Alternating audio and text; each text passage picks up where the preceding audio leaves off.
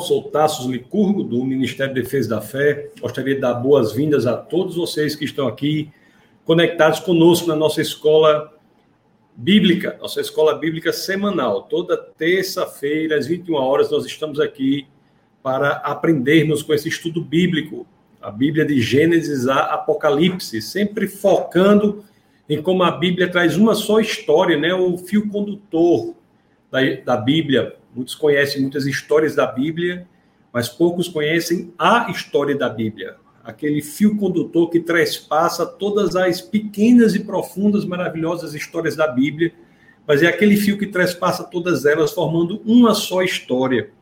Também nós vemos aqui sempre como cada uma das histórias da Bíblia, cada um dos 66 livros da Bíblia devem ser interpretados por meio daquela chave interpretativa que é Jesus Cristo. Jesus Cristo é a chave hermenêutica para interpretarmos todas as escrituras. Não há interpretação efetiva das escrituras senão pela ótica hermenêutica, pela ótica interpretativa que nos é dada por Jesus Cristo. Então, tudo aponta para Cristo. Cristo é a razão de ser, é o sentido da, é a, o Cristo se traduz no Logos, se traduz nas, nas próprias Escrituras.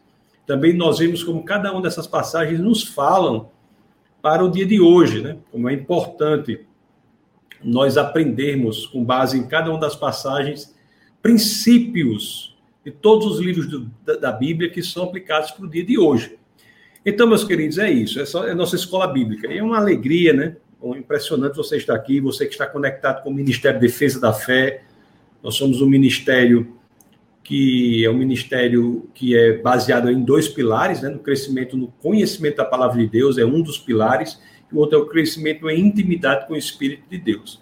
E o crescimento em conhecimento na, com a palavra de Deus envolve essa escola aqui. Essa escola é uma das ferramentas para que cresçamos mais e mais no conhecimento da palavra do Senhor. Existem outras ferramentas, outras é, atividades que o Ministério da Defesa da Fé desempenha, como o Café com Ciência, o webcast, que é toda quinta-feira, às 21 horas, e tantas outras. Então é muito bom você estar aqui. E hoje nós falaremos sobre o final aí do período de juízes e início do, do período dos reis, os três reis. Né? Vamos falar algo muito interessante aqui sobre os três reis, focando num, num elemento muito importante, que é desconhecido de muita gente, muita gente, mas você vai ver como as escrituras são impressionantes.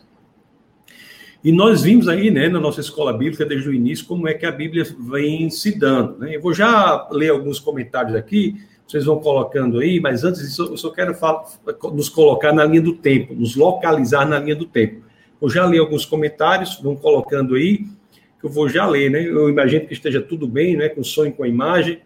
Sim, e vou já ler os comentários, mas eu quero só nos colocar agora na linha do tempo, porque no, na aula passada, na semana passada, nós vimos o período de, é, dos juízes. O período de juízes se dá ali entre 1350 até 1084 antes de Cristo. São o período do, dos juízes. E depois você tem o período de transição né, dos juízes para o período em que o povo pede um rei. Aula passada nós vimos isso. O povo queria um rei. Nós vimos que Deus não era o, o, o, Deus sabia que não era o melhor para o povo ter o rei ali naquele momento, mas o povo queria o rei.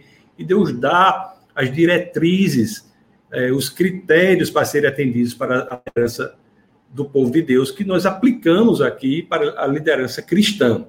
E hoje nós iremos ver o período dos reis. Né? O período dos reis aí, os, os três reis do povo de Deus antes da divisão do reino, porque o reino foi dividido, mas os três reis do período unificado do reinado do povo de Deus se dá com o rei Saul, depois você tem o rei Davi e tem o rei Salomão.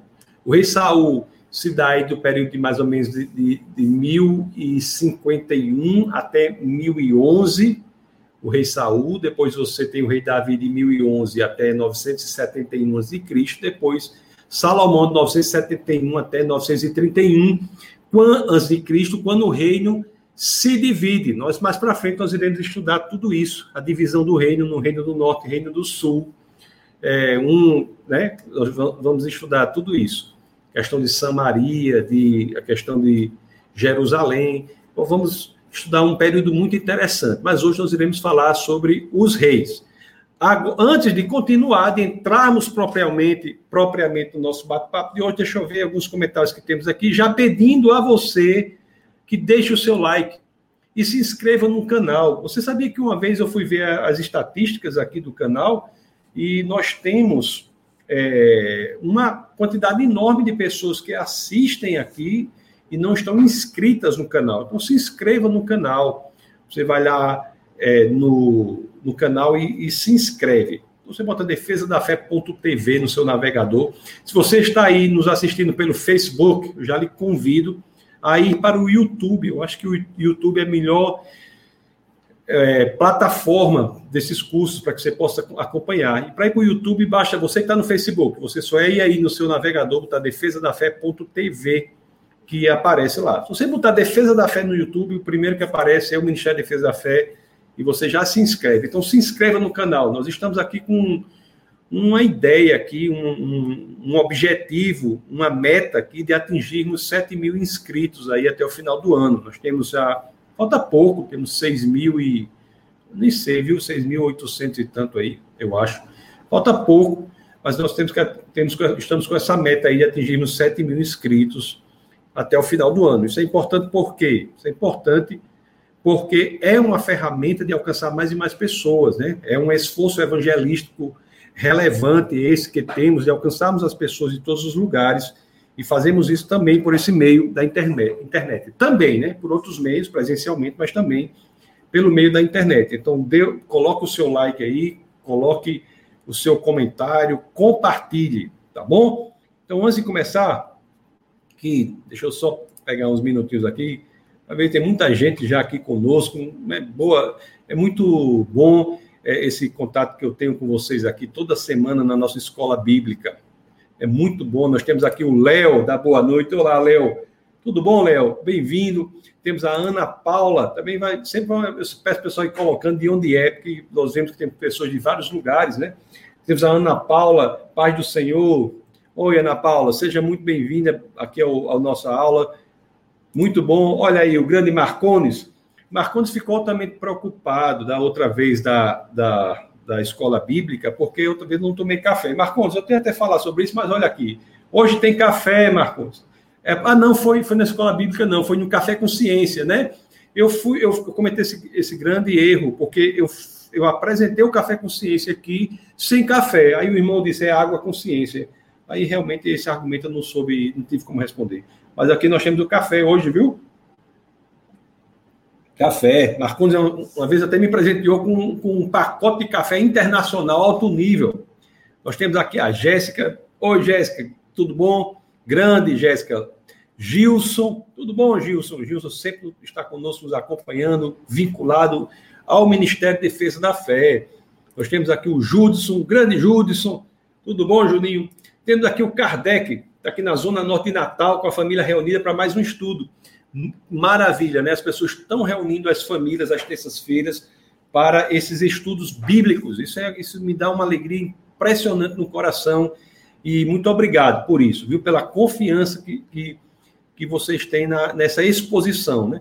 E tudo que é dito aqui deve ser confrontado com as escrituras. É muito importante isso, pessoal. E tudo que seja dito aqui seja confrontado com as escrituras. O grande Marciano está aí. Marciano, que o aniversário dele foi um dia desses. Acho que ontem, 11 de ontem. Não, foi, foi domingo, né? O aniversário dele. Foi, hoje é segunda, não, hoje é terça. Foi domingo o aniversário dele. Marciano que fez aí. Deve ter feito uns 25, 26 anos. O homem é conservado demais. O grande Orlando Licurgo meu filho está aí, grande Orlando. Diego Saraiva, rapaz, um gênio da informática. Aqui a Ana Paula está aí. Pessoal, é, muito, sejam muito bem-vindos. O Reginaldo, seja bem-vindo. Vamos. Aqui está em Ourinhos. Que maravilha, não é? Olha aí, o grande Franklin. Esse Franklin é alto nível também. A Adriana Internacional também. Só tem gente de alto nível aqui, rapaz. Daniele, meu amigo. Olha, Luciana diz boa noite, tem precioso esse passado nesse estudo, glória a Deus, muito obrigado. Está em Americana, São Paulo, o grande Jordan. Esse Jordan, ele também é craque da informática, viu? Jordan é top demais. A Ana Paula está aqui, o João Francelino, grande João. Luiz, boa noite, boa noite, pessoal, boa noite, Luan, boa noite, Caio, que coisa, boa noite, Simone, Luiz Pedro, isso, deixa o like, deixa o like, Daniel já deixou o like, muito bom, pessoal, vamos já começar aqui, depois nós retomamos aí ao o, no, nossas nossas aos comentários, né? Só, só a Rosane aqui está Camp, em Campinas, seja muito bem-vinda, Rosane. Que bom, você está com expectativa que o senhor possa atender. Depois eu volto aqui para a leitura das, das, das mensagens, tá bom? Então vamos, como eu ia dizendo para vocês, nós é, vamos falar hoje sobre a questão de dos reis, a questão dos reis. Mas eu vou focar num ponto assim que eu acho impressionante das Escrituras, um ponto belíssimo que tem a ver com a questão do filho do rei Davi, do filho de Davi. É muito interessante essa passagem, nas, essa, essa, isso que as Escrituras trazem. Meus queridos, o que nós sabemos que o primeiro rei de Israel foi Saul. Né? Em, apesar de termos visto na aula passada que havia aqueles critérios para serem atendidos, o rei Saul no final né, do, do seu tempo, começou a não se apresentar de forma muito adequada. Saul, ele começou a ser cada vez menos considerado entre o povo, o povo começou a considerar mais e mais Davi, é o que vemos lá, depois você pode abrir no primeiro livro de Samuel, capítulo 18, verso 7. Então você vê que o povo começa a engrandecer aí Davi. E pouco a pouco o caminho foi sendo aberto para que esse reinado de Saul desse lugar ao reinado de Davi. E Davi, dos, dos reis de Israel, dos reis unificados ali de Israel, Davi foi o melhor rei que Israel já teve. Porque Davi ele errava, mas ele tinha um coração que era voltado para servir a Deus, né? E a, a, história de Davi, em que pese o fato de que ele errou, e errou algumas vezes de forma muito grave, mas ele era rápido para se arrepender, era alguém que queria servir o, o Deus, servir a Deus. E passo a passo as escrituras nos dizem que Davi, Davi vai ganhando projeção, vai ganhando projeção. Eu vou só mostrar aqui para vocês o, segundo, o, o livro é, principal do, da aula de hoje é o segundo livro de Samuel. Embora a gente vá ler alguma coisa do primeiro livro de Samuel, mas o segundo livro de Samuel é o principal. Deixa eu compartilhar com vocês aqui, deixa eu abrir as escrituras no segundo de Samuel. Vocês podem abrir também aí. O segundo de Samuel, capítulo 3, verso 1. Não é? Você vê aqui que as escrituras nos dizem que a projeção de Davi passa a ser maior e maior. Né? A guerra entre as famílias de Saul e Davi durou muito tempo. Davi tornava-se cada vez mais forte, enquanto a família de Saul se enfra, enfraquecia. E chega um momento em que Davi assume o trono, né, de, do povo de Deus. Ele se torna o rei. Ele se torna, ele se torna o rei de Israel. E uma coisa interessante, meus queridos, é o seguinte: até o momento em que Davi é o rei, que se dá aí no ano 1011, assim, na período de 1011 ali, do antes de Cristo, até ali, o povo de Deus ainda não havia conquistado Jerusalém. Não sei se vocês já notaram esse detalhe, mas eles não haviam conquistado Jerusalém. Eles estavam ali é, na região, mas não havia ocupado a cidade de Jerusalém. E Davi, ele vai fazer isso. Ele vai fazer isso. Ele vai tomar Jerusalém. Então, toda essa ideia de que o centro em Jerusalém do governo do povo de Deus se dá sob a liderança de Davi. É ali que ele vai estabelecer o palácio dele, é ali que ele vai construir, ou ele não constrói, mas é aí que ele vai ter a ideia de construir o templo para Deus, ali naquele lugar de Jerusalém. Ele, Davi, ele vai a Jerusalém. É interessante que nós vemos isso no capítulo 5 do segundo livro de Samuel, eu peço a vocês que abram em segundo livro de Samuel, no capítulo 5, acho que é logo no começo, segundo Samuel, no capítulo 5, no verso, no verso 6, não é? No verso 6, você veja que as escrituras, alguns já trazem assim com esse título, né? A conquista de Jerusalém. É porque é sob o domínio de Davi que o povo de Deus conquista Jerusalém. Então diz, ó, o rei e os seus soldados marcharam para Jerusalém. E ali ele vai a Jerusalém. E ele vai e conquista Jerusalém, e logo que ele conquista ali, pouco tempo depois, ele sofre uma oposição, né? E é interessante que a oposição dos filisteus, é, dos quais Golias, que ele havia ganhado, que ele havia matado Golias, era representante, né? Antes é, lá na, no segundo livro de Samuel, no capítulo 5 ainda, no verso 17, no verso 17, o que é que nós lemos? Isso é curioso, porque nós lemos aqui, ó. Ao saberem que Davi tinha sido ungido rei de Israel, os filisteus foram com todo o exército prendê-lo, mas Davi soube disso e foi para a fortaleza.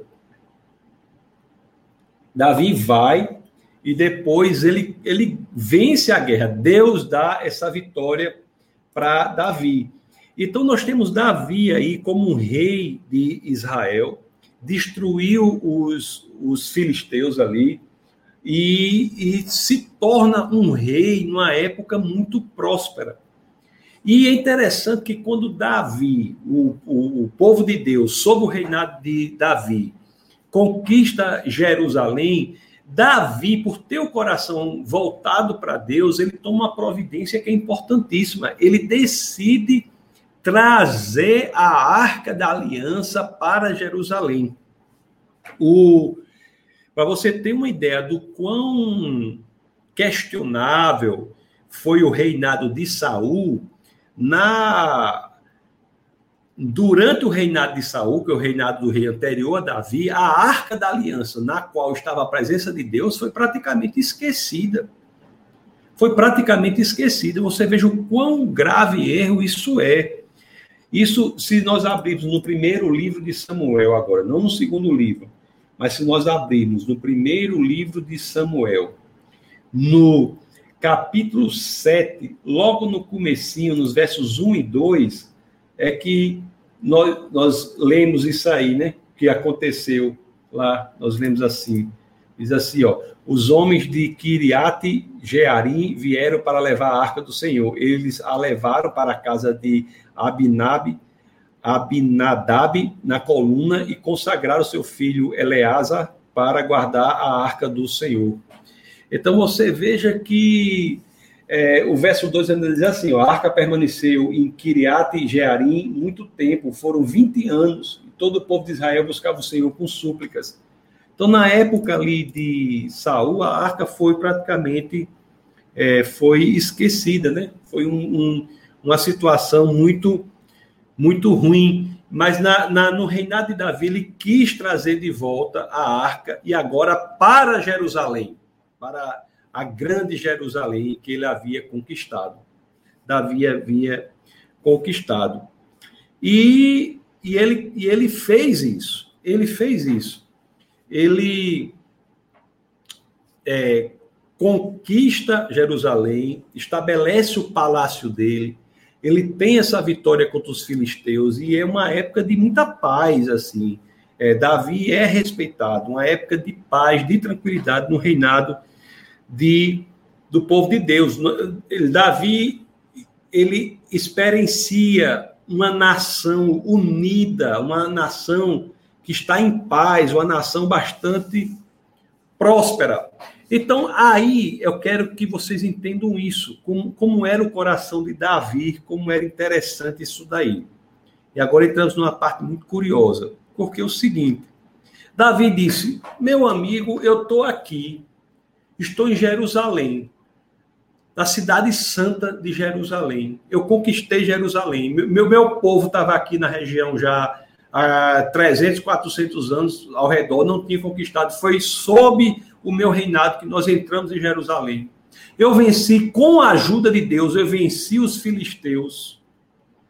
já havia derrotado o Golias, agora venci os filisteus. Eu tenho paz aqui em Jerusalém. Eu tenho que fazer algo para Deus. Eu tenho que fazer algo para o Senhor. Então ele chama o profeta Natan e ele tem esse sentimento, sabe, Davi? É o sentimento assim: Deus fez tanto, mas fez tanto, eu tenho que fazer alguma coisa pelo Senhor. No segundo livro de Samuel, no capítulo 7, do verso 1 a 3, nós lemos esse diálogo aí que nós temos é, entre ali o diálogo que um profeta do de Davi com o profeta Natan e vemos por meio de Natan o que foi que Deus disse. Então, na segundo, no segundo livro de Samuel, no capítulo 7, vamos ler os primeiros versos para você ver aqui o que é que diz aqui. Ó. O rei Davi já morava em seu palácio, quando estava lá no palácio dele, ele, ele conquistou Jerusalém, fez o palácio dele, já morava em seu palácio.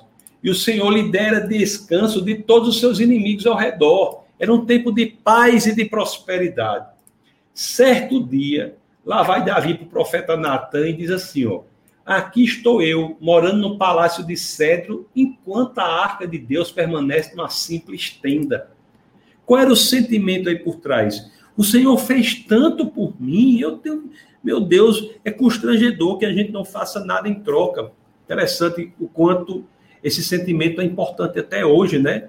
Muitas vezes, assim, quando nós enfrentamos dificuldades grandes no ministério, dificuldades de, de diferentes ordens no ministério, quando a gente entende que o plano de Deus tem que ser realizado de uma determinada forma, aí que nós pensamos, né? Meu Deus, às vezes eu converso muito com, minha, com a minha esposa, né? Que é a pastora Camila, que vocês, vocês conhecem. Converso com ela, a gente diz assim, né? Converso com ela, a gente diz assim, mas Deus fez tanto, fez tanto por nós, fez tanto por nossa família. Deus tem sido tão bom. Então nós temos que devolver algo ao Senhor. Nós temos que nos dedicar à obra do Senhor. Nós temos que retornar algo. Deus tem sido tão bom e tão maravilhoso. A gente não pode ficar aqui parado engordando espiritualmente, como ela diz. Nós não podemos ficar engordando espiritualmente sem fazer a obra de Deus. Então você veja que é um sentimento assim de gratidão pelo Senhor que nós temos que, que, que se alimentar desse sentimento, nós temos de nos alimentarmos desse sentimento e fazer com que esse sentimento se materialize em ações concretas para a obra do Senhor. Envolvimento no ministério, envolvimento no projeto, envolvimento nas coisas que têm de ser feitas. Então, esse, isso aí é um sentimento, é um princípio, meus amados irmãos, que é muito importante de nós guardarmos no lugar bem especial do nosso coração para que, em momentos de desencorajamento, em momentos de grandes dificuldades, em momentos em que temos de tomar decisões importantes, nós temos de saber que o Senhor tem sido bom e nós ele apenas pede de nós que nos envolvamos no projeto de fazer Jesus Cristo mais conhecido para aqueles que ainda não o conhecem. É muito interessante isso. E é interessante que Davi aqui, ele está mais ou menos assim, eu estou aqui, tempo de paz, de prosperidade, estou no palácio, né? Eu tenho que fazer algo de volta para o Senhor.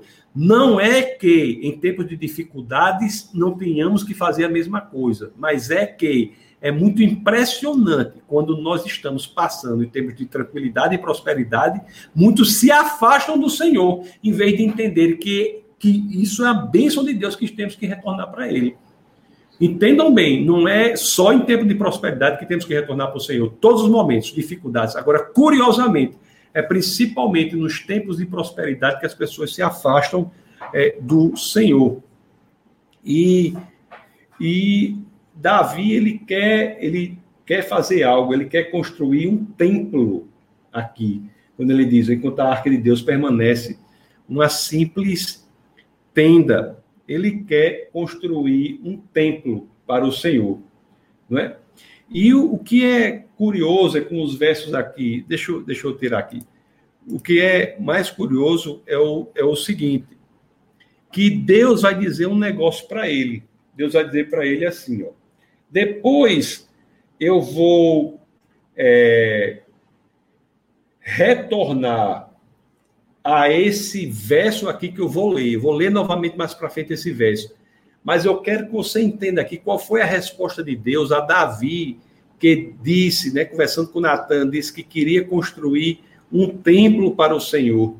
É interessante o que Deus disse para ele. Olha só o que Deus diz assim, ó. Isso aqui é, é na, no segundo livro de Samuel, capítulo 7, no verso 12. Diz assim, ó. Quando a sua vida chegar ao fim e você descansar com seus antepassados, escolherei um dos seus filhos para sucedê-lo, um fruto do seu próprio corpo, e eu estabelecerei o reino dele. Aí ele diz assim, ó, Davi queria construir o templo para Deus, né? Aí Deus diz assim, ó, diz assim: será ele, quem é ele? Um dos seus filhos, um dos filhos de Davi. Será ele quem? Um dos filhos de Davi. Será ele quem construirá um templo em honra a meu nome. Então Deus diz a ele assim: olha, quem você quer construir um templo para mim, mas eu digo, quem vai construir esse templo é um dos seus filhos. Né? Ele diz: e eu firmarei o trono dele para sempre, eu serei o seu pai, ele será meu filho. Então ele está dizendo aqui, de, é, Davi chega para Deus assim, chega, diz assim: Senhor, eu estou em tanta prosperidade, quero construir um templo para o Senhor. Aí o Senhor responde ele assim: olhe, quem vai construir um templo é um dos seus filhos. É o filho, um filho de Davi, que vai construir o seu templo. Antes de continuar nessa história, eu não posso deixar de passar sobre é, passar ou deixar de lado o comentário sobre a atitude de Davi quando ele escuta isso. Porque Davi, quando ele escuta que quem vai construir o templo que ele queria construir não é ele, mas é um dos seus filhos, né? Quando Davi escuta isso, ele tem uma alegria, ele fica alegre. Quando nós lemos as escrituras, Davi ele reúne todo o material com o qual posteriormente Salomão, que é um filho de Davi, né, construirá o templo lá, que é o templo de Salomão. Esse, o templo de Salomão ele é construído com material que é reunido pelo rei Davi. Então, essa atitude de Davi também nos fala muito sobre humildade. Nos fala muito sobre humildade, não é? A, o, a verdadeira humildade, não a humildade falsa, a verdadeira humildade.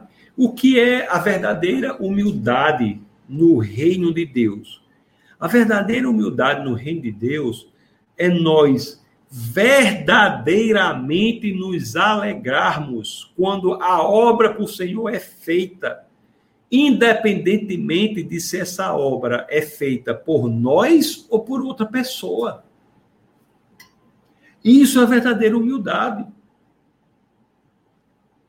A verdadeira humildade não é você pensar pouco de si, não é você pensar mal de si.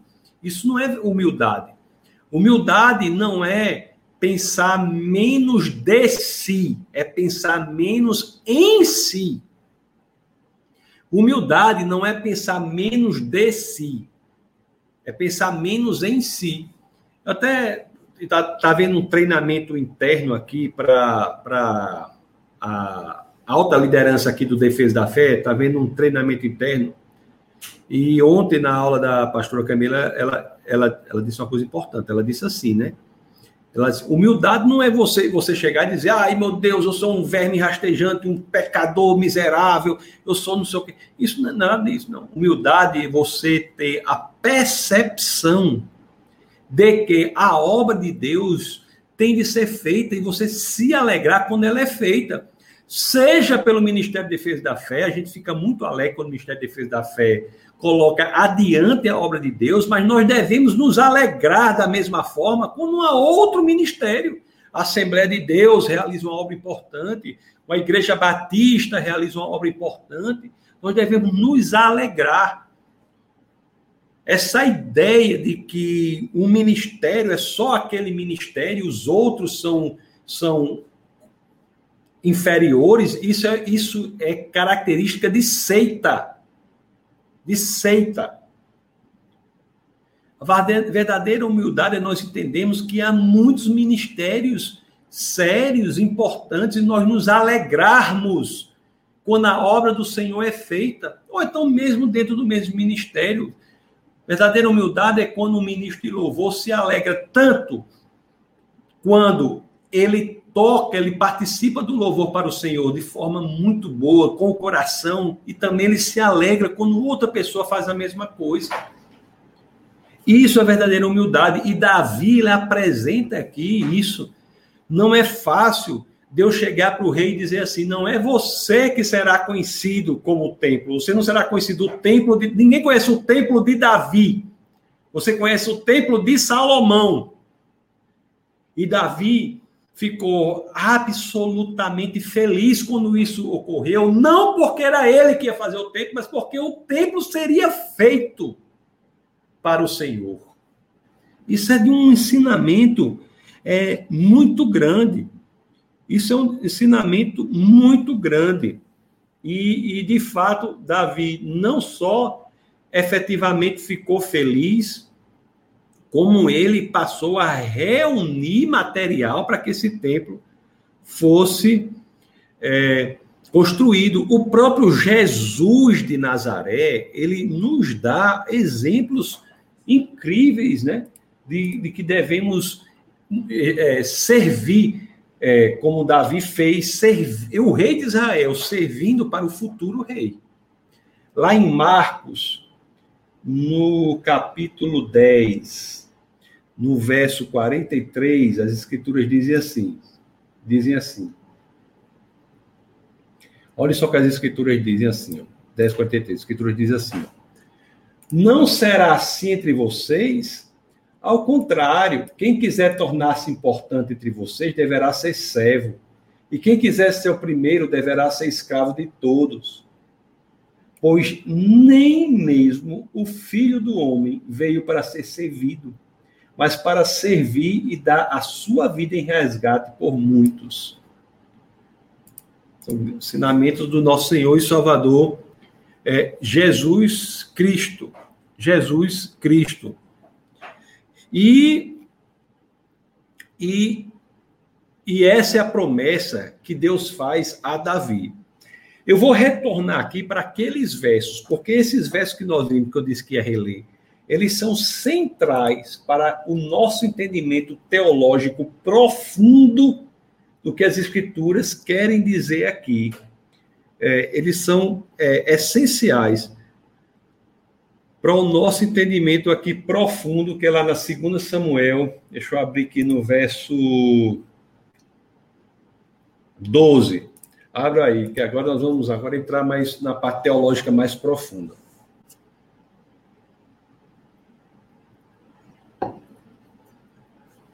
Olha só o que diz o verso 12 aqui. Não é? Que é Deus falando com Davi. Quando a sua vida chegar ao fim e você descansar com os seus antepassados, escolherei um dos seus filhos para sucedê-lo.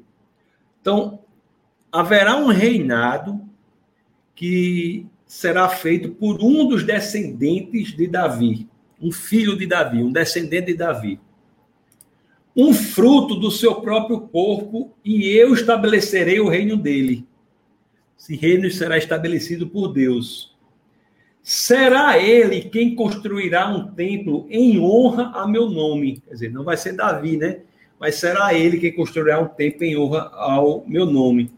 E eu firmarei o trono dele para sempre, para sempre. Eu serei o seu pai e ele será o meu filho. Isso daí, meus, meus amados irmãos, queridos irmãos, eu quero que vocês guardem muito bem esse, essa informação que Deus dá a Davi. O que que Deus está dizendo a Davi aqui? Olha, Davi, será um descendente seu que construirá o templo, um descendente seu. Eu vou estabelecer o reino desse seu descendente. E ele diz assim, né? Esse templo será algo que. Vou, vou colocar de novo aqui para, não ficar dizendo vocês. Olha, e esse templo será algo em honra a meu nome. E eu firmarei o trono dele para sempre. Eu serei o pai e ele será o meu filho. né? É o filho de Davi, um dos filhos de Davi, que também será filho de Deus.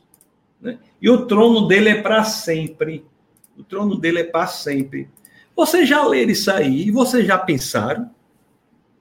Vocês já pensaram nesses, nesses dois, dois critérios aí que Deus está falando para Davi?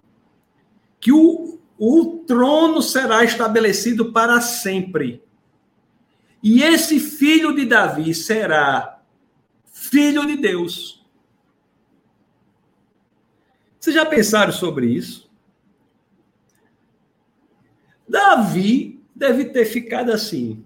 Como diz lá em nós, se fosse lá em nós, o cabo ia se sentar numa pedra, olhar para um lado para o outro para ver se não tinha uma jararaca da seca do Nordeste, que é muito perigosa, e olhar para o lado se não tinha uma cascavel.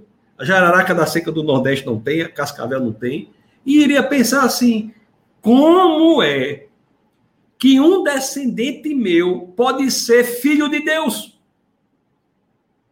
E Davi deve ter dito assim: como é que Deus vai fazer para esse descendente meu ser rei de um trono que vai ser firmado para sempre. Como é que pode? Ele, as escrituras não dizem, né? Porque ao que consta aqui, Davi não era é, do, não era daqui da, lá de nós, não era do sertão, né?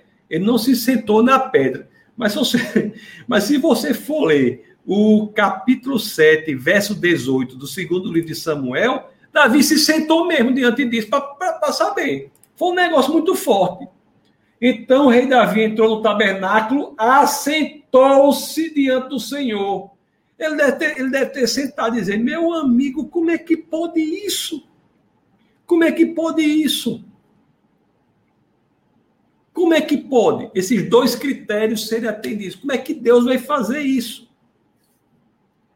Aí Davi tem um filho, né, chamado Salomão. Nós sabemos, Salomão. Salomão vem depois a ser rei de Israel. Salomão ele constrói o templo de Salomão, aquele templo, não é? E se você quer saber sobre a construção do templo, você depois lê lá o, o primeiro livro de Reis, o capítulo 5 ao 8, lá tem coisas muito interessantes. Inclusive, é? é, elementos visuais interessantíssimos, que foge aqui o objetivo da aula, mas ó, elementos visuais interessantíssimos do ponto de vista teológico, inclusive. E esse templo que Salomão ele constrói, esse templo é habitado por Deus, é habitado, é habitado por Deus. Deus ele preenche esse templo. E as pessoas ficaram pensando: será que é esse templo que Deus falou para o rei Davi? Será que é desse templo construído por Salomão? Será que é Salomão, esse aqui, que o rei Davi ouviu de Deus? É, é dele que o rei Davi ouviu Deus falando? Será que é? Para ser, esses dois critérios têm que ser atendidos. O reino dele, o trono devia ser firmado para sempre, e ele, filho de Davi, tem que ser também filho de Deus. O problema é que a história mostrou ou desqualificou Salomão para ser esse filho de Davi do qual as escrituras falam. As pessoas passam, leem essa passagem e às vezes não notam, porque nessa passagem aqui que nós lemos, e eu vou colocar mais uma vez, nessa passagem aqui que diz, ó, diz assim, né? Construirá e eu firmarei o trono dele para sempre. Eu serei seu pai e ele será meu filho. Esse negócio de firmar o trono dele para sempre, a própria história desqualifica Salomão para ser a pessoa de quem Deus falou a Davi sobre a construção do templo de Salomão. O, o, Anos depois, Salomão morre. Salomão morreu. E não só morreu, como após a morte dele, o reino de Israel foi dividido. Então, era dele que Deus estava falando, porque Deus disse: Eu firmarei o trono dele para sempre. nem não apenas ele morre, como aquele trono se, se divide. Não é nem, o trono não é mais nem dele e nem é mais de ninguém, porque ele se divide. O reino é dividido. Como se não bastasse isso, o próprio templo é destruído. Destruído, né? Reconstruído lá na época de Herodes, depois destruído de novo pelos romanos nos anos 70 depois de Cristo. O templo é destruído.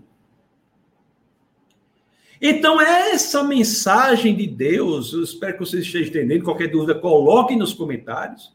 Isso é muito importante. Essa mensagem de Deus para o rei Davi, ela, esse critério, o que Deus vai fazer, não se realiza em Salomão, meus queridos. Porque o trono não é para sempre. Não é para sempre. Nós temos que descobrir quem é essa pessoa, quem é esse filho de Davi. Quem é o filho de Davi? Porque Salomão não é, já que o trono dele se dividiu. Quem é esse filho de Davi? Quem é? Quem é esse filho de Davi que irá construir um templo que durará para sempre? Quem é? Temos que procurar nas biografias quem é o filho de Davi para investigar se ele fez isso. Temos que procurar nas biografias das pessoas que existiram em busca de alguém que seja considerado o filho de Davi, e investigar se esse filho de Davi construiu um templo para sempre. As Escrituras, no Novo Testamento, nós sabemos que tem quatro biografias de uma pessoa, né, em especial, chamada Jesus de Nazaré: Mateus, Marcos, Lucas e João. Meus queridos, isso é tão impressionante que quando lemos a primeira das biografias, a, prime a primeira frase do Novo Testamento, a primeira frase do Novo Testamento, como é que a primeira frase do Novo Testamento começa? A primeira descrição de Jesus de Nazaré, na primeira biografia dele. Como é que essa descrição começa? Vamos abrir em Mateus, Mateus, Marcos, Lucas e João, suas quatro biografias. Vamos ver logo a primeira, que está lá. Na primeira frase, Mateus 1:1, o que, que as escrituras dizem? Registro da genealogia de Jesus Cristo, filho de Davi. Filho de Davi. A primeira coisa que as escrituras nos ensinam sobre o Deus encarnado, o Criador dos céus e da terra, é que ele é filho de Davi. Se nós conhecemos o Antigo Testamento, o que é que imediatamente surge em nosso coração? Epa! Temos aqui um descendente de Davi. Será que foi dele que Deus falou a Davi lá no segundo livro de Samuel, no capítulo 7, no verso 12, será que é desse filho de Davi? E depois fala filho de Abraão, né? Isso é para outro assunto, e eu vou me. Quando for na nossa, nossa, nossa escola bíblica, nós somos falar do Novo Testamento, eu vou explicar a você que filho de Abraão é porque é nele e não em Isaac, Abraão, Isaac e Jacó, é nele, não em Isaac, que todas as famílias, todos os povos do mundo serão abençoados. Não é no descendente o filho de Isaac, é no outro filho de Abraão, outro descendente de Abraão. Mas isso aí é outra história. Mas é, é assunto para outra aula. Mas o que eu quero falar aqui é: olhe só se não temos aqui isso, filho de Davi. Filho de Davi. A primeira coisa que a gente descobre sobre Jesus, quando vamos ler a biografia dele em Mateus, em Mateus capítulo 1, verso 1, é que ele é filho de Davi. É aquele que atende os requisitos que Deus deu a Davi, falando que um dos seus filhos teria um trono que duraria para sempre?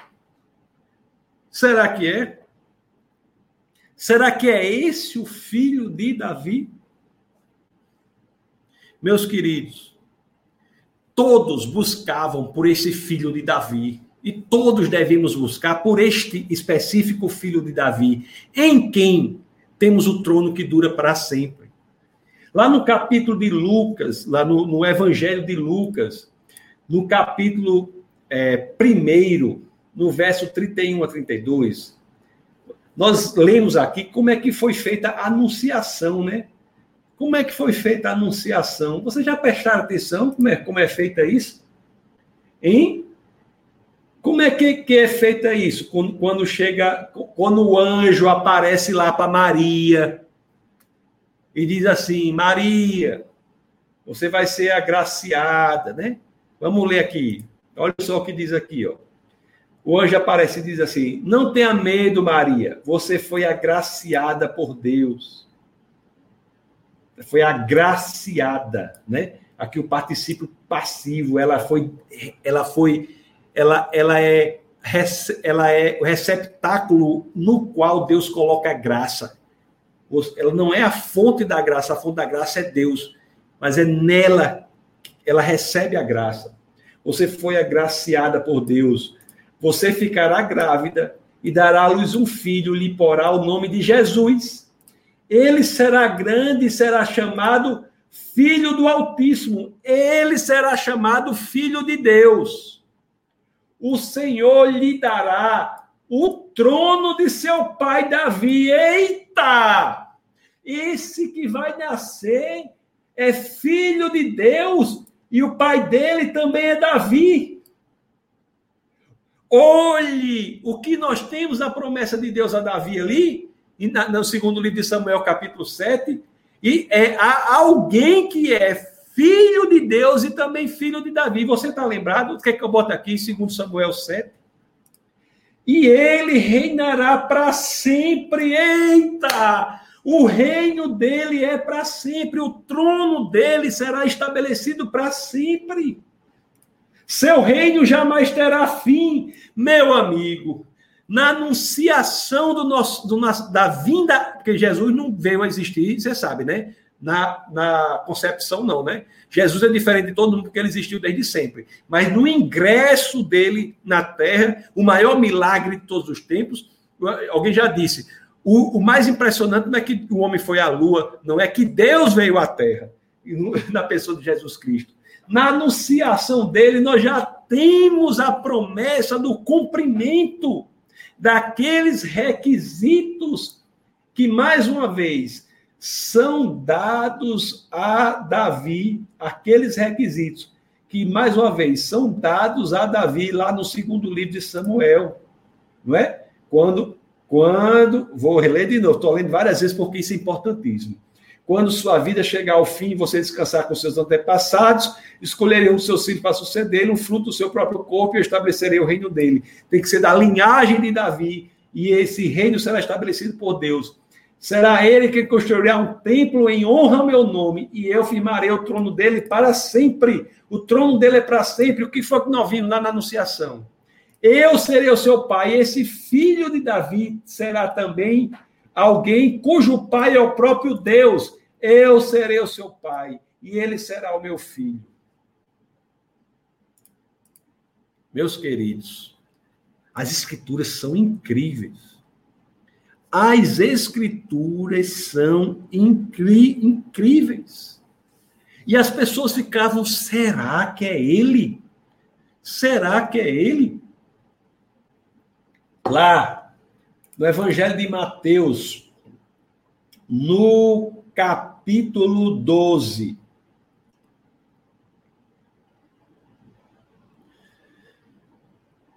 No verso 23, Mateus capítulo 12, no verso 23, o que é que nós lemos aqui? Olhe o que as pessoas começam a se questionar aqui nessa passagem aqui do, da acusação contra Jesus. Depois disso, levaram-lhe um endemoniado que era cego e mudo. Jesus o curou de modo que ele pôde falar e ver. Todo o povo ficou atônito e disse: Não será este o filho de Davi? Não será este que cumpre os requisitos dados por Deus ao filho Davi, lá no segundo livro de Samuel, no capítulo 7, no verso 12. Não será esse. Não será esse. Ainda no Evangelho de Mateus, isso, isso eu estou falando aqui, mas tem muitas passagens lá em Lucas, se você quiser ver depois, eu não vou abrir aqui, Lucas 2,11, as pessoas falam da Jesus com relação a, a, ele nasce na cidade de Davi, na cidade de Davi. Mas eu quero abrir aqui Mateus, no capítulo 21, no verso 9. Mateus, no capítulo 21, no verso 9, as escrituras dizem assim, ó. Olhe, olhe o que, como é que a, que a multidão gritava ali. Olha, olha como ela, ela gritava assim, ó, ó. Osana, Osana, não é? Osana é uma Osana aqui é como é, é, é uma expressão que vem do, do, da língua hebraica, que quer dizer salve, salve, Osana, salve ao fi, Osana ao filho de Davi. Bendito é o que vem em nome do Senhor. Osana nas alturas. Osana nas alturas. Lá em, em Salmos, né? Capítulo 118, verso 26, ali diz: Bendito é o que vem em nome do Senhor. Osana ao filho de Davi. Osana aos filhos de Davi. E esse filho de Davi, meus queridos, também é, nas Escrituras, reconhecido de outra forma. Também é reconhecido de outra forma. Lá em Mateus, no capítulo 16, no verso 16, o que é que qual é a revelação de Pedro? Que que Pedro é a passagem importantíssima do apóstolo Pedro. O que que o apóstolo Pedro diz assim? Diz assim: Chegando Jesus à região da Cesareia de Filipe, perguntou aos seus discípulos: Quem os outros dizem que o filho do homem é? Eles responderam: Alguns dizem que é João Batista, outro Elias e ainda outro Jeremias ou um dos profetas. O povo diz: É um profeta. Jesus não é um profeta. Jesus é o cumprimento dos profetas. É para onde os profetas apontam. É um dos profetas. Aí Jesus diz: E vocês? Quem vocês dizem que eu sou? Aí Simão Pedro tem essa revelação profundíssima. Eu, tu és o Cristo, tu és o Messias, o Filho do Deus vivo. Então Jesus de Nazaré é reconhecido ser é o filho de Davi, que é filho do Deus vivo. Ele atende os requisitos que Deus dá para aquele que construirá o templo que durará para sempre, que nunca será destruído. Que coisa incrível, meus queridos. Que coisa incrível, incrível, meus queridos. Ele é o filho de Davi, que também é o filho de Deus e nunca se negou a isso nunca se negou a essa afirmação. Nunca se Até os demônios sabem disso. Depois você vê lá Marcos capítulo 5, verso 7. Até os demônios sabem disso. É, até o, o, o, o sumo sacerdote. Vamos, quer ver? Vamos abrir Mateus. Vamos ver. Ai, meu Deus. Eu coloquei o demônio, depois falei do sumo sacerdote. Nenhuma, nenhuma relação necessária. Mateus, capítulo 26. Vamos ler o verso, o verso 63. Ah, chegando para o final, que Jesus já está lá no. Olha o que o sumo sacerdote diz assim. Olha o que o sumo sacerdote diz assim. Mas Jesus diz assim, ó, é, vamos ler o verso 63 e 64. Não, 11 62. Então o sumo sacerdote levantou-se e disse a Jesus: Você não vai responder à acusação que estes lhe fazem? Mas Jesus permaneceu em silêncio. O sumo sacerdote lhe disse: Exijo que você jure pelo Deus vivo. Se és o Cristo, o Filho de Deus, diga-nos. E Jesus responde: Tu mesmo o disseste. Tu mesmo o disseste. Nunca se negou. É o filho de Davi que é o filho de Deus. Aí a promessa de Deus lá para o maior rei que Israel já teve, Davi. É esse o filho de Davi, que é filho de Deus, que construirá o templo que jamais será destruído. E que templo é esse? Será que Jesus cumpriu isso? Será que Jesus cumpriu isso? É por isso, essa como as pessoas estavam investigando isso, que essa questão do templo, e é por isso que Jesus fala às vezes em templo, e às vezes as pessoas acham que ele escolhe de qualquer forma. Não. Quando Jesus fala em templo, é algo muito importante. Porque ele está dizendo, eu, ele está dizendo, as pessoas estão pensando, olha ali, o filho de Davi, que, que é filho de Deus, está falando sobre o templo. Como, como será esse templo que nunca será destruído? Que templo é esse? Que templo é esse? Você está entendendo a profundidade que tem uma passagem que as pessoas, algumas pessoas leem e acham que é uma coisa sem maior profundidade. Mas a passagem que nós temos lá no Evangelho de João, no capítulo 12, no verso 19. É, João, capítulo 2. João, capítulo. No começo de João, como é que é 12? João, capítulo 2, no verso 19. Olha a profundidade teológica disso, que às vezes nós passamos para essa passagem do Evangelho de João sem nos lembrarmos do segundo livro de Samuel, no capítulo 7, no verso 12, e às vezes nós não entendemos a grande profundidade teológica dessa passagem aqui. Quando as escrituras dizem assim, ó, é, no, no verso. É, João 2, vamos ler o verso 18 e 19. Diz assim: ó, Então os judeus lhe perguntaram que sinal miraculoso o Senhor pode mostrar-nos como prova da sua autoridade para fazer tudo isso? Jesus respondeu: Destruam este templo e eu levantarei em três dias. Destruam este templo, eu levantarei em três dias, porque este é o templo que permanecerá para sempre. Isto aponta para mim como filho de Deus que veio tirar o pecado do mundo. Ele é o Messias. Por isso que o templo de que Jesus fala é um templo que não será destruído, permanecerá para sempre. Este é o templo de que Deus falava lá no segundo livro de Samuel, e muita gente pensa que é o templo de Salomão. O templo de Salomão é desqualificado como objeto de que Deus falava. Por quê? Porque ele é, ele é destruído, não uma vez, duas, né? Até a segunda vez sendo no ano 70 depois de Cristo. Jesus destrua este templo e eu levantarei em três dias. O Filho de Deus, que é filho de Davi, estabelecerá o templo que nunca será destruído. Permanecerá para sempre. Não que nunca será destruído, mas que permanecerá para sempre. E, de fato, na crucificação do nosso Senhor e Salvador, Jesus Cristo, o ser, aquele templo é esmagado, chicoteado, torturado.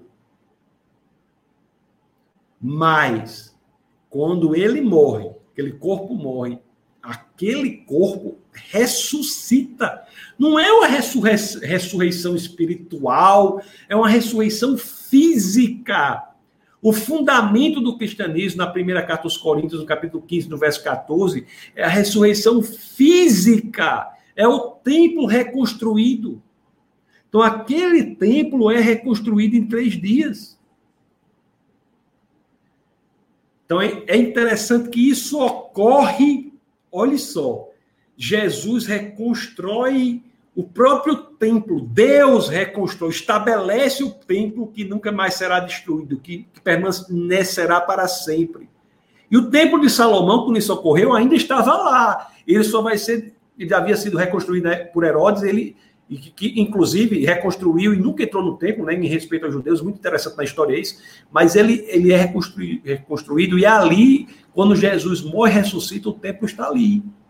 E ele só é destruído ali totalmente pelos romanos no ano 70 depois de Cristo, de Cristo e nunca foi reconstruído até agora.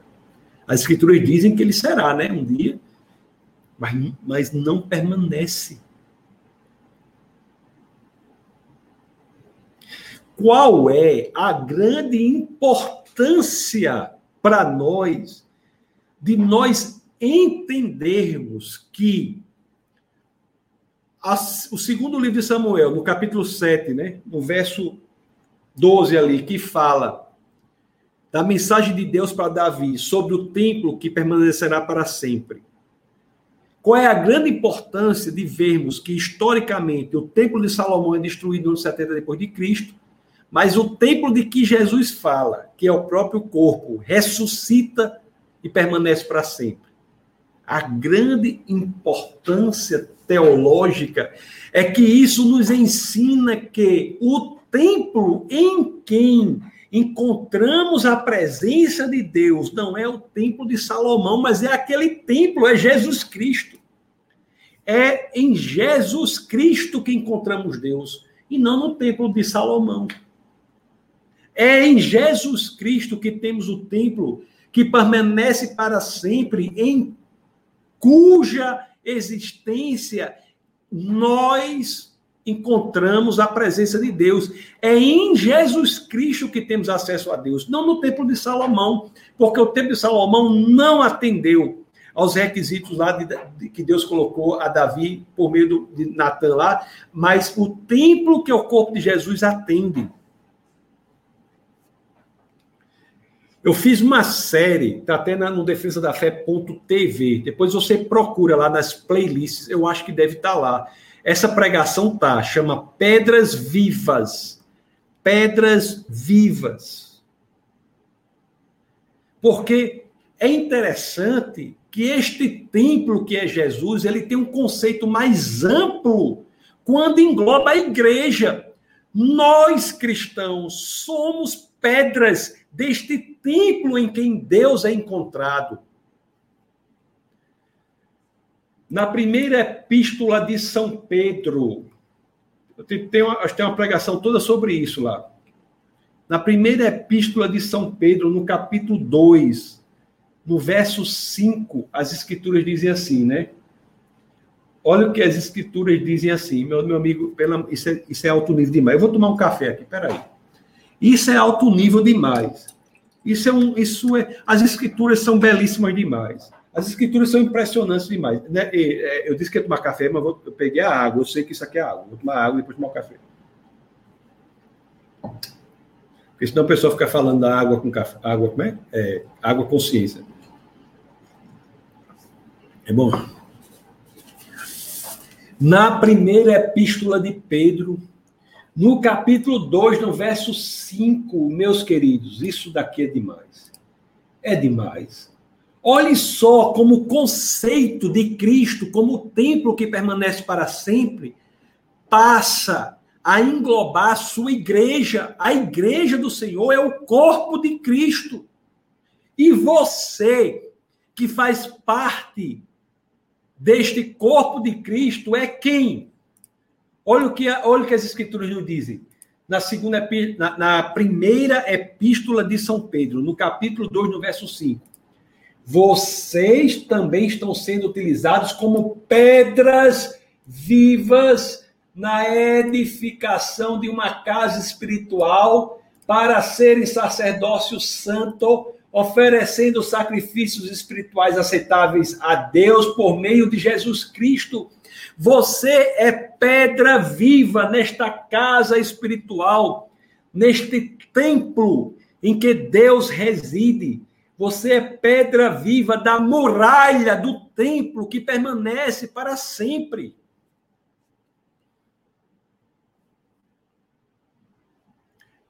O crente, aquele que crê Aquele que crê em Jesus Cristo é descrito na primeira epístola de Pedro como pedra viva. É por isso que as escrituras dizem que Deus não vive em templos construídos pelas mãos humanas. Deus vive verdadeiramente em templo que é ele próprio Cristo e o seu corpo, a igreja. No livro de Atos, no capítulo 17, no verso 24, o que, que as escrituras dizem? O Deus que fez o mundo e tudo que nele há é o Senhor dos céus e da terra, e não habita em santuários, santuários feitos por mãos humanas. O templo de Salomão é um santuário feito por mãos humanas, embora ele tenha, a sua presença tenha existido ali, mas a presença permanente dele, tudo aquilo apontava para um templo específico da existência para sempre de Deus. E esse templo é Cristo. E o corpo é a igreja do Senhor. E o crente é uma pedra viva que constrói esse templo. Meus queridos, coisa mais linda que há é o conceito de um templo, de um trono que permanece para sempre. Deixa eu voltar lá para a mesma passagem, que eu estou assim, impressionado com isso demais. Vamos voltar para a mesma passagem aqui, capítulo 7, no verso 12. Eu vou voltar para a mesma passagem. É impressionante demais. Porque isso é incrível. Olha o que diz aqui. Quando sua vida chegar ao fim, você descansar com seus antepassados, escolherei um dos seus filhos para sucedê-lo, o fruto do seu próprio corpo. Eu, estabelecer, eu estabelecerei o reino dele. Será ele quem construirá um templo em honra ao meu nome, e eu firmarei o trono dele para sempre. Que conceito mais alto nível, invocado ao quadrado, é esse do trono que é firmado para sempre. Do templo, do trono, do reinado que é firmado para sempre. Meus queridos, todos os que se conectavam com o Senhor. Na história do povo de Deus, olhavam para isso, para o trono que é firmado para sempre. Quem é sábio busca o trono que é firmado para sempre. Os tolos buscam tronos que são destruídos, que serão destruídos.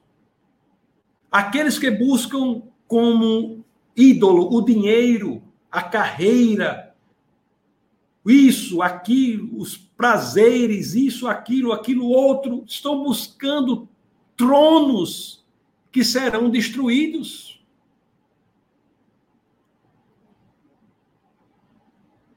Tronos que serão destruídos. Meu, Júlio coloca assim, invocado ao quadrado, adicionado no meu dicionário. Ah, eu, invocado ao quadrado ainda é pouco. Coloque assim, Júlio. Invocado elevado à enésima potência.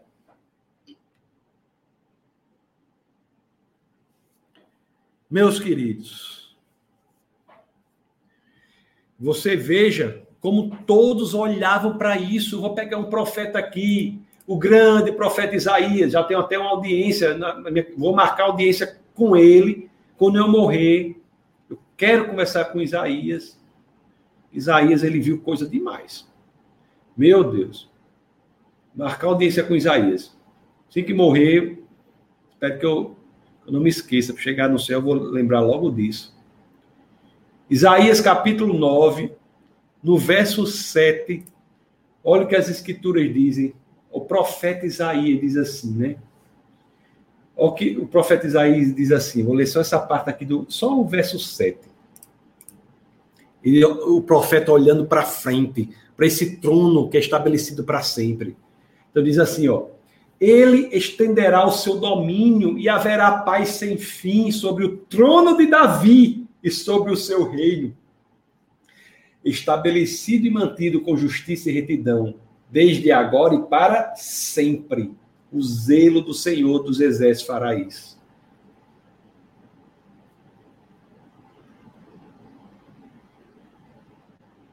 É incrível. É incrível. É incrível. Nós já vimos, né? O, no, no, na anunciação, na, quando, nós já vimos isso. Vamos abrir de novo aqui Lucas 1,32, né? 1,32. Nós já vimos isso. Mas assim, só para relembrar essa parte final. Olhe, a, as pessoas olhando para o trono que nunca acabará. Seu reino jamais terá fim. Meus queridos, prestem bem atenção no que eu vou dizer para vocês agora.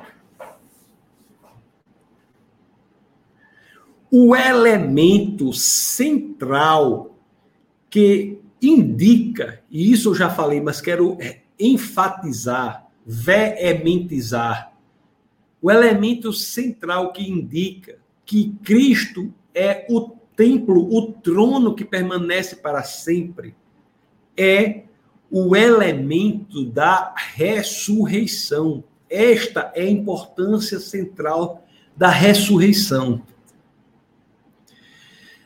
Eu já disse, às vezes quando eu digo na igreja, que na igreja a gente diz assim, né? Deus vive. Jesus vive. A pessoa diz assim: Jesus vive. Jesus vive. Isso daí é verdade. É verdade. Mas se você quer uma coisa mais profunda teologicamente, em vez de você dizer Jesus vive, diga Jesus ressuscitou. Jesus ressuscitou. Por que Jesus ressuscitou? É mais profundo teologicamente do que Jesus vive. Por quê? Porque ao ressuscitar, Jesus estabelece o fato de que ele venceu a morte. A morte não tem poder sobre ele. E, portanto, o trono que ele estabelece é um trono que é estabelecido para sempre.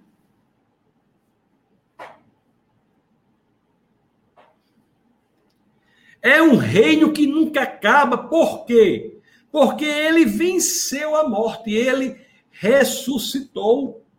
Se nós abrirmos lá no livro de João, lá no, no, em Apocalipse, no capítulo 11, no verso 15, a sétima trombeta. Eita, que tem gente com medo aí na internet. Quando abre o livro de Apocalipse, o povo começa a tremer, o povo começa a tremer. O livro, o livro de Apocalipse é um livro de vitória. O povo começa a tremer. Mas olha o que é que é Apocalipse. No capítulo 11, no verso 15, diz, quando diz a sétima trombeta. Eita! Quando o anjo toca a trombeta, o que é que acontece? Vamos ler. O sétimo anjo tocou a sua trombeta e houve fortes vozes nos céus que diziam: O reino do mundo se tornou de nosso Senhor e do seu Cristo, e ele reinará para todos sempre, porque ele venceu o mundo. Ele venceu a morte. Ele ressuscitou. Este é o verdadeiro reino. Tudo que fazemos aqui é importante, sabe? Não estou dizendo que não é importante, não. Mas o povo fica. É o presidente tal, o presidente daquilo, o governador tal, o governador daquilo. Toda autoridade é dada por Deus, né? A, o princípio da autoridade é dado por Deus. Né? Devemos orar pelas autoridades. Está lá no, no, livro de Timóteo lá, que, o que nós, no Defesa da Fé, toda quarta-feira nós oramos pelas autoridades constituídas. Oramos por elas. Para que tenhamos paz, nós oramos por elas. Toda quarta-feira nós oramos pelas autoridades constituídas. Autoridades civis, militares, eclesiásticas, oramos em geral por todas as autoridades. Oramos pelos, pelos pastores do mundo, oramos por essas pessoas. Mas, meus queridos, entra rei, sai rei, entra presidente, sai presidente, mas só um permanece para sempre. Esse é o nosso Senhor e Salvador Jesus Cristo, em quem encontramos a reconexão com Deus, em quem encontramos a ponte que havia sido destruída entre o homem e Deus, em quem nós encontramos a vida eterna. Foi em Cristo que o templo genuíno foi estabelecido, a presença de Deus é definitivamente estabelecida. É Cristo que não apenas vindo à terra traz a divindade à humanidade, mas indo aos céus leva a nossa humanidade a Deus. É Cristo.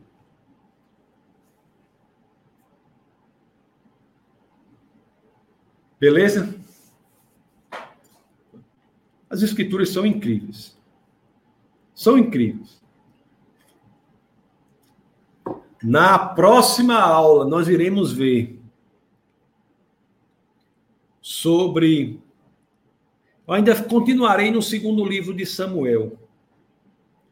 Nós iremos ver como Deus fala, né? Pelos profetas. Nós iremos ver, ver essa questão dos profetas. Próxima aula. Glória a Deus. Meus queridos, vou ler as, as mensagens agora. Eita glória. Coloque aí o like, né? De compartilhem para mais e mais pessoas serem atingidas. Pode fazer os coloque os comentários aí que eu vou começar a ler. Eu vou tomar mais café. O café agora já não tá, o café tá frio, mas café frio é muito bom. Para quem não gosta de café frio,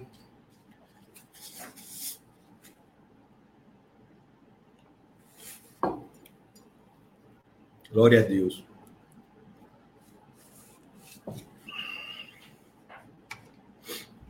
Vamos lá. É... Quando foi que eu parei da outra vez? Foi aqui, né? O Luan, o Caio, falei. Tem a Simone. Boa noite, graça e paz. Luiz Pedro também eu falei. A Daniele, já dei meu like, eu falei também. Falei também de Rose, de Campinas. Olha aí, Carol. Opa, Carol! Carol aí. Boa noite, pastor Graça e Paz. Jesse falou. Eu não, eu não, consigo ler essa primeira palavra que ela escreveu. É porque não, eu estou com a vista boa. É oi. Não sei quantos itens aqui, né? Oi. Cheguei. Um. Ela botou um no final. Bem-vinda, Jesse. Grande professora Jesse Internacional ela diz aqui, noite de expectativas. Professora Jesse, alto nível, né? Pessoa aí, alto nível. A Elizabeth Andrade, glória a Deus pelo estudo, estava falando de Parnamirim. Olha, Marciano disse que tem 25 anos, né? Mais ou menos, né? Olha o que a Maria diz aqui.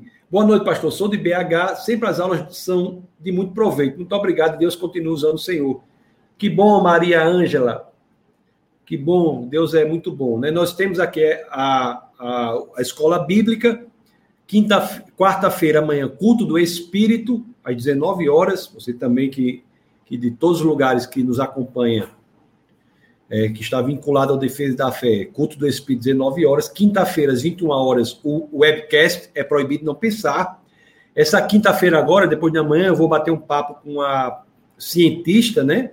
ela é colombiana, faz pós-doutorado aqui no Brasil, em São Paulo. E amiga minha, nós vamos falar sobre a questão de se somos ou não realmente parecidos com os macacos, sobre a questão de similitude de DNA. Eu já escrevi algumas vezes e ensinei que, mesmo que fôssemos parecidos no DNA com os macacos, isso não representa evolução, né? Isso representa um designer ou um criador comum de toda a criação. Rai está aqui. Boa noite. Boa noite, Rai. Olha aí. É o irmão Carlos Serrano. Bem-vindo, Serrano. Saudade de você, meu querido. Só veja só de Serrano correndo no meio, no meio do mundo. Ele corre. Esse homem. São não sei quantos quilômetros por dia. Pelo amor de Deus, nem que esse homem vai correndo tanto para todo canto. O Marcos Antônio diz: Pai do Senhor, amada igreja, São Bernardo do Campo. Muito bem-vindo, pastor Marcos Antônio, Maria Borges, boa noite. Pessoal, muito legal, viu? Ana Paula, boa noite. O Ezequias, olá, Pai de Deus, boa noite. Olha aí, professora Neidinha Ferreira e seu, seu esposo Chicão, sua filha Glendinha, a Rose, muito bem-vindo, pessoal. Muito bem. Olha aí, Glendinha apareceu aqui, ó, Glendinha. Boa noite, Glendinha. Seja muito bem-vinda, viu? Glendinha. Tem o Matheus aqui de novo. Ana Paula. Ó, oh, Ana Paula diz: eu estava lendo esses capítulos hoje. Tá vendo como Deus é, né? Deus é. Edilene diz assim: obrigado pela oportunidade de aprender mais sobre a palavra de Deus e conhecer o canal. Que Deus abençoe o Senhor, pastor, grandemente. Obrigado, Edilene. Muito obrigado por essas palavras, viu? Nós temos toda uma equipe aqui do Defesa da Fé, pessoas que estão conectadas conosco, não só aqui na sede, que é em Natal, mas em vários lugares do Brasil, né, que contribuem com seus talentos, seu, seu tempo, suas finanças também, para que o ministério alcance mais e mais pessoas. Então, é um grupo de pessoas. Nós temos pessoas também que ensinam. Então, assim, Deus tem colocado pessoas maravilhosas, sabe, conectadas conosco aqui do Defesa da Fé. O Gilson diz assim, ó, porque Mateus inicia o evangelho com a genealogia de Jesus humano e João inicia com a sua natureza divina. Gilson, o evangelho de João, ele é escrito para os gregos, na linguagem dos gregos. Inclusive, a forma como João inicia o seu evangelho é tocando numa das palavras mais importantes para a filosofia grega. Porque em João 1:1 que ele fala assim, né? No, vou até, deixa eu colocar para você aqui, você, você ver como é incrível o evangelho de João. Inclusive a série do que estamos pregando na igreja sobre o evangelho de João. Procure depois lá no canal a pregação de João 1:1, que eu aprofundo bastante isso. Mas você veja aqui o que as escrituras dizem no Evangelho de João. No princípio era aquele que era a palavra. Essa palavra, essa, esse termo aqui em grego é logos. Então, logos é um dos termos centrais da filosofia grega. Existiam dois termos centrais da filosofia grega, logos e aletheia. Aletheia quer dizer verdade, e Jesus vai dizer que ele é a verdade lá em João 14, 6, né? Quando ele diz, eu sou o caminho, a verdade e a vida, ninguém vê ao Pai senão por mim. Quando ele fala verdade em grego é aletheia, né? O caminho é Rhodes, a vida é Zoe e verdade é aletheia. E, e, e, e por, por que que João inicia com a sua natureza divina? Porque João inicia falando para a mentalidade grega. Quando os gregos estão, estavam durante séculos procurando o que era o logos, a essência, o fundamento do mundo, João inicia com essa tese maravilhosa, dizendo assim: aquilo que vocês buscam de forma veemente, que você, aquilo sobre o que vocês se debruçam há séculos, se debruçam há séculos, aquilo dali não é um conceito, é uma pessoa, ingressa no mundo. Então, por isso que o Evangelho de João começa com essa biografia profunda filosoficamente de Jesus de Nazaré. O Ezequiel diz assim: por que o povo muçulmano tem a Torá e não consegue enxergar Jesus Cristo como filho de Deus? É, Ezequias, o, o, os muçulmanos, o livro sagrado do muçulmano é o Corão. E o do judeu é a, é a Tanar. Só que a primeira parte da Tanar é a Torá. As outras partes são Nevi'im e Ketuvim. O, o, livro sagrado judeu, ele é chamado Tanar. Tanar é dividido em três partes. A Torá, Nevi'im e Ketuvim. Esse material é o mesmo do Antigo Testamento. Então, eu imagino que você quis perguntar por que os judeus têm a Torá, que são os cinco primeiros livros, o livro de Moisés, que nós cristãos chamamos, chamamos Pentateuco, e não conseguem chegar a Jesus Cristo como Filho de Deus. Muitos judeus hoje, quando estudam estudam a e veem a prova da vida de Jesus Cristo, eles chegam à conclusão de que aquilo de que o Antigo Testamento fala, aquilo de que o livro sagrado judaico fala, é cumprido em Cristo Jesus. Então, e hoje nós temos muitos judeus que são chamados judeus messiânicos. São judeus que mantêm as suas tradições judaicas unicamente pelo ponto de vista da tradição, mas entendem que o Messias que buscam é de fato Jesus Cristo. É, é isso que ocorre. entende que o Messias é de fato Jesus Cristo. O café com ciência, o próximo café com ciência, será sobre Jesus entre outros deuses com B, com B minúsculo, né? Por que, que Jesus é diferente dos outros? E um dos elementos que eu irei mostrar lá é como todas as, os elementos do Antigo Testamento apontam para Jesus Cristo. Então, essa aí essa é a razão aí. Né? Jesus é reconhecido por Pedro como filho do Deus vivo. Isso aí. Amém. Ana é, Mateus dá o glória, Ana Paula diz glória. Pessoal, muito bom, viu? Nós temos aqui ainda, deixa o tempo está passando aqui, mas deixa eu ver aqui. Nós temos a Maria. Eita Deus, glória, eita Deus grandioso és tu, amém. Maria, amém, meu querido. É, Maria, boa noite, irmãos. Vamos dar o like para mais e mais pessoas possam ser alcançadas com esses ensinamentos. Isso aí, Maria. Vamos lá, pessoal. Se você ainda não curtiu, curtiu, que chama, ou deu like, ou deu joinha, né? Faça isso aí para que esse vídeo atinja mais e mais pessoas. Se inscreva no canal também, divulgue. É muito importante, né? Muito importante. A Rose diz assim: Uau! Estou impactada com este estudo. Aleluia. Obrigada, pastor. Que o Senhor continue abençoando sua vida e família. Amém, Rose? Eu também estou impactado com as escrituras. As, as, as escrituras são impactantes, né? São impressionantes quando nós estudamos as escrituras, né?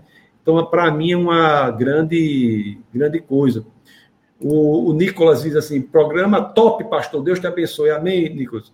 O Rodinei diz assim: pastor, tá, é alto nível internacional, BSL.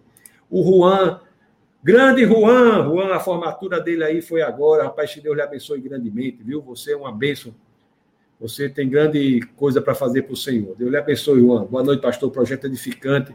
O Dagmar diz assim: que o Espírito Santo nos capacita a compreender os ensinamentos bíblicos e que possamos vivenciar. Isso aí. Isso aí. E o Ezequiel pergunta novamente a mesma coisa, né? Gostaria de saber se os muçulmanos com a Torá não conseguem ter essa revelação. Obrigado, pastor. Muçulmano é o Corão, né? O Corão, ele não, ele não fala, ele, ele, ele não fala mal de, de Jesus, mas ele, ele não Inclusive, ele diz até que Jesus. Olha, você tem uma ideia, se você for ler o Corão, o Corão diz, o Corão crê no nascimento virginal de Cristo, o Corão fala da volta de Jesus. O Corão diz que Jesus é um profeta entre tantos outros, mas o Corão diz que Jesus, entre esses profetas, é o único sem pecado, é o único imaculado. Agora, o Corão não é cristão. Por quê? Porque não diz que Jesus é Deus. O judeu tem a Tanar, que é o livro sagrado judaico. Quando ele entende que esse livro sagrado aponta para Cristo, ele se torna judeu messiânico. Alguns até chamam de cristãos hebreus. Olha quem está aqui, o Célio está aqui, boa noite, Tassos, muito boa aula. Grande Célio. Célio escreveu um livro sobre o dilúvio, e o livro dele talvez seja a obra mais aprofundada sobre o dilúvio, com certeza é a obra que eu conheço mais aprofundada sobre o dilúvio a obra do Célio deve ter aí uns, acho que mais de 700 páginas sobre o dilúvio. E eu, quando eu vi esse livro, eu cheguei para ele e perguntei, né, para ele ou para alguém que estava lá, perguntei se a gente tinha que ler só quando estivesse chovendo. Ele disse que não, não era necessário ler o livro sobre dilúvio apenas quando estivesse chovendo, não. O Célio, eu vou até convidá-lo, Célio, já falei com você, nós estivemos juntos em. Nós nos encontramos em São Paulo, né? Eu acho que vocês mês passado, talvez nem me lembro mais, em São Paulo, mas eu vou convidá-lo para participar do webcast, viu? Sobre o dilúvio aqui. Vou convidar o Célio mais para frente para participar do webcast sobre o dilúvio. Mas vai ser só um trechozinho do livro, do assunto do livro dele, porque se o webcast dele, se o webcast sobre o dilúvio fosse tratado do livro que ele escreveu, tem que ser mais ou menos três meses de webcast sem parar, porque é muito conteúdo que ele fez sobre o dilúvio. Meus queridos, muito obrigado assim, pela presença de vocês. Nós estabelecemos assim, até 10h20 a aula, né? A aula terminou 10h17. Depois eu fico lendo os comentários, respondendo algumas perguntas. Muito obrigado pela presença de vocês. Nós somos aqui no Defesa da Fé. Hoje é, hoje é terça-feira, 21 horas.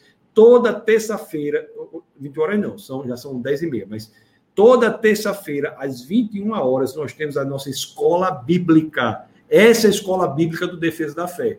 Se você, onde quer que você esteja, se você está vinculado ao defesa da fé. Você deve assistir à escola bíblica, porque é aqui que nós nos aprofundamos no estudo bíblico. Então, escola bíblica toda terça-feira às 21 horas.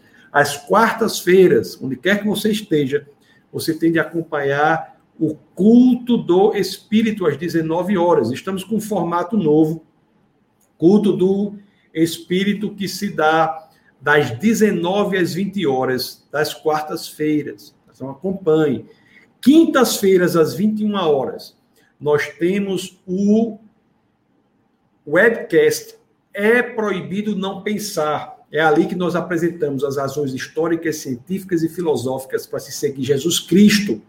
Nós apresentamos as relações entre as questões mais intrincadas da fé cristã, quando relacionadas com as ciências, filosofias e artes. É ali o momento em que apresentamos e damos cumprimento ao mandamento que está lá na primeira epístola de Pedro, capítulo 3, verso 15, que, que nos diz que devemos saber as razões da esperança que há em nós. E aos domingos, às 18 horas, nós temos o nosso, a nosso culto da palavra, né? domingo, 18 horas, o nosso culto da palavra, às 18 horas. Então, para você acompanhar também. Então, se você não é inscrito no, no Instagram do Defesa da Fé, tá aí, ó, arroba Defesa da Fé, não é? Siga lá, as novidades são sempre colocadas por lá, não é? Nós temos também, é... lá você também tem o site, defesadafé.org, etc, etc, ok? Eu já estou me despedindo, café aqui alto nível, gelado, mas muito bom. E depois, ao terminar aqui, eu vou deixar aqui a conta do Ministério da Defesa da Fé para vocês. Assim querendo, assim querendo, é, faça isso. O Maria Borges, pastor sou Campo Limpo, interior de São Paulo, descubra o Senhor no programa do pastor César. É, eu participei do, do, programa do pastor César quando eu estive em São Paulo, pessoa de quem eu gosto muito, pastor César, um homem que trabalha muito para o reino. Rapaz, o Gilson diz uma coisa aqui, ei, equipe financeira do Defesa da Fé, presta atenção aí, anote aí, ó. Pastor publica o Pix para transferência. Isso, Gilson, tem esse negócio desse Pix agora, né? Eu nem parei para pensar sobre esse Pix, mas já ouvi falar nesse Pix. Parece que é um número, né? Então vamos, a é, equipe, equipe do, do, da gestão financeira do Defesa da Fé, vamos conseguir o Pix aí do Ministério para a gente divulgar, tá bom? Nas, é muito boa. É, rapaz, é meu, nem me lembrar desse tal desse Pix.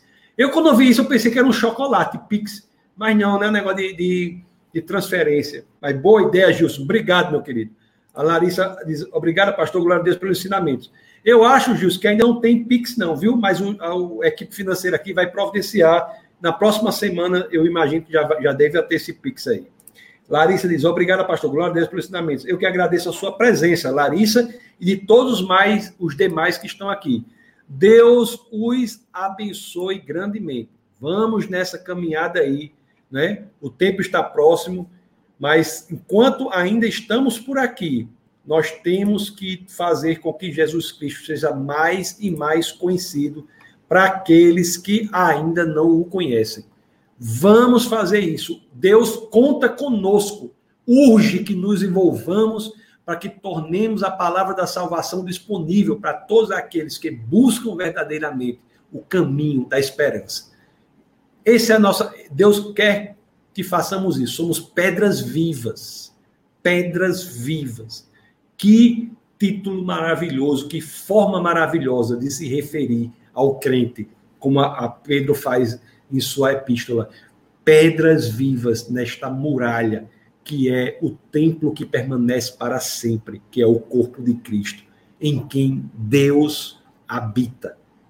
Isso aí, é, isso, é, isso é demais. É, é alto nível demais. Meus queridos, é com essa altíssimo nível das escrituras, assim, impressionados diante delas, que eu me despeço de vocês. Deus os abençoe grandemente e até a as próximas oportunidades aí. Ô oh, Deus bom. Deus abençoe. Essa foi uma produção do Ministério Internacional Defesa da Fé, um ministério comprometido em amar as pessoas, abraçar a verdade e glorificar a Deus.